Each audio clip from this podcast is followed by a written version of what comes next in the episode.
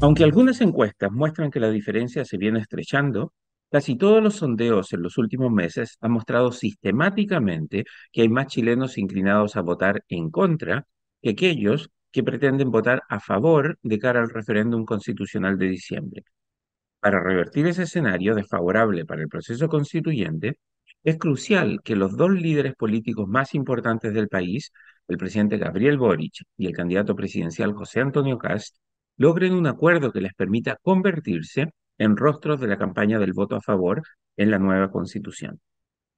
Aunque persistirá el riesgo de que el plebiscito de diciembre se convierta en una oportunidad para que la gente castigue a la élite política en su conjunto, la mejor posibilidad de victoria que tiene el voto a favor es logrando el apoyo unido de los dos principales líderes políticos del país hoy. Cualquier otro escenario producirá un resultado cuya legitimidad será cuestionada y, por lo tanto, no bastará para cerrar el proceso constituyente de buena manera.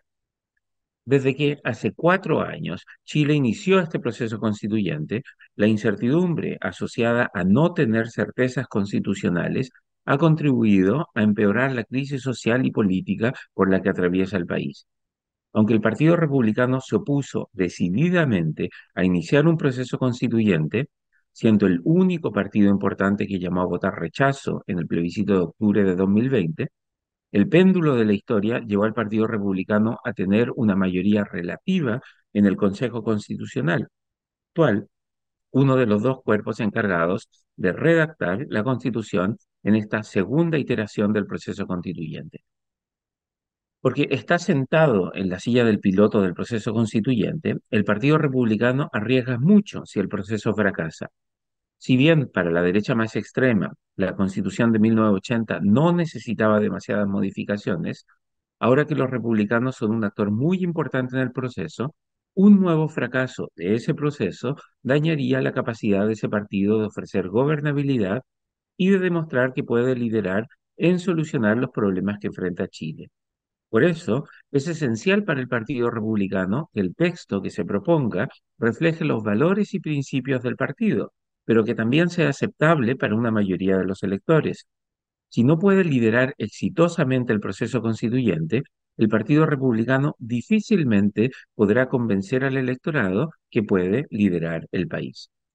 Es verdad que algunos republicanos equivocadamente creen que, redactando un texto cargado a la derecha, lograrán convertir el plebiscito en un referéndum sobre el gobierno de Boric.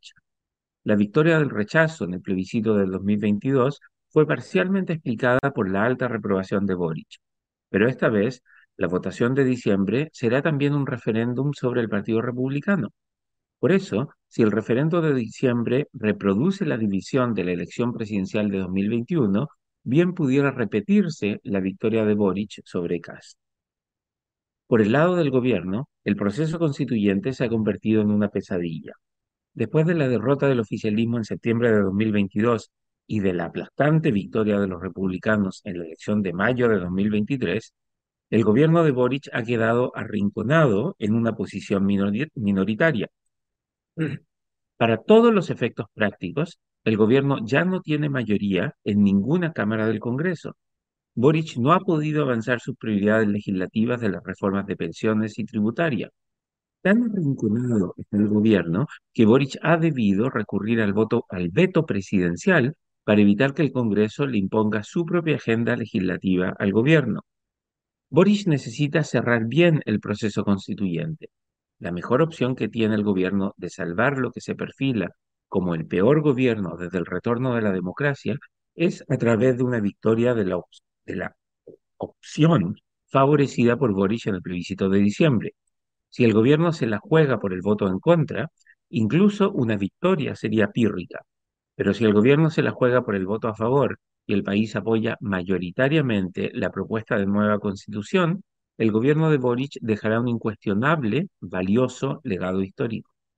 De ahí que, para Cast y para Boric, la mejor estrategia hoy es la de negociar, es verdad que esa negociación debe ser especialmente cuidadosa para que los partidos de derecha moderada y los presidenciables de izquierda no torpedeen el proceso. Nadie en la izquierda quiere, que, quiere ver a Boric facilitándole el camino a la moneda a Cast. Los partidos de derecha tradicional no quieren que gracias al proceso constituyente Kass se convierta en el líder del sector, pero todos quieren salir de este embrollo que significa estar en un proceso constituyente.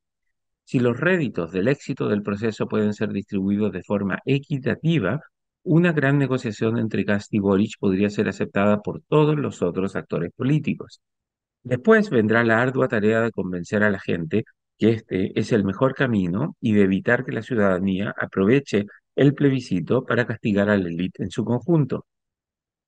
Pero para darle viabilidad a la opción del voto a favor en diciembre, es imperativo que Boric y Kass se sienten a conversar para concordar un texto que sea aceptable para una amplia mayoría de los chilenos.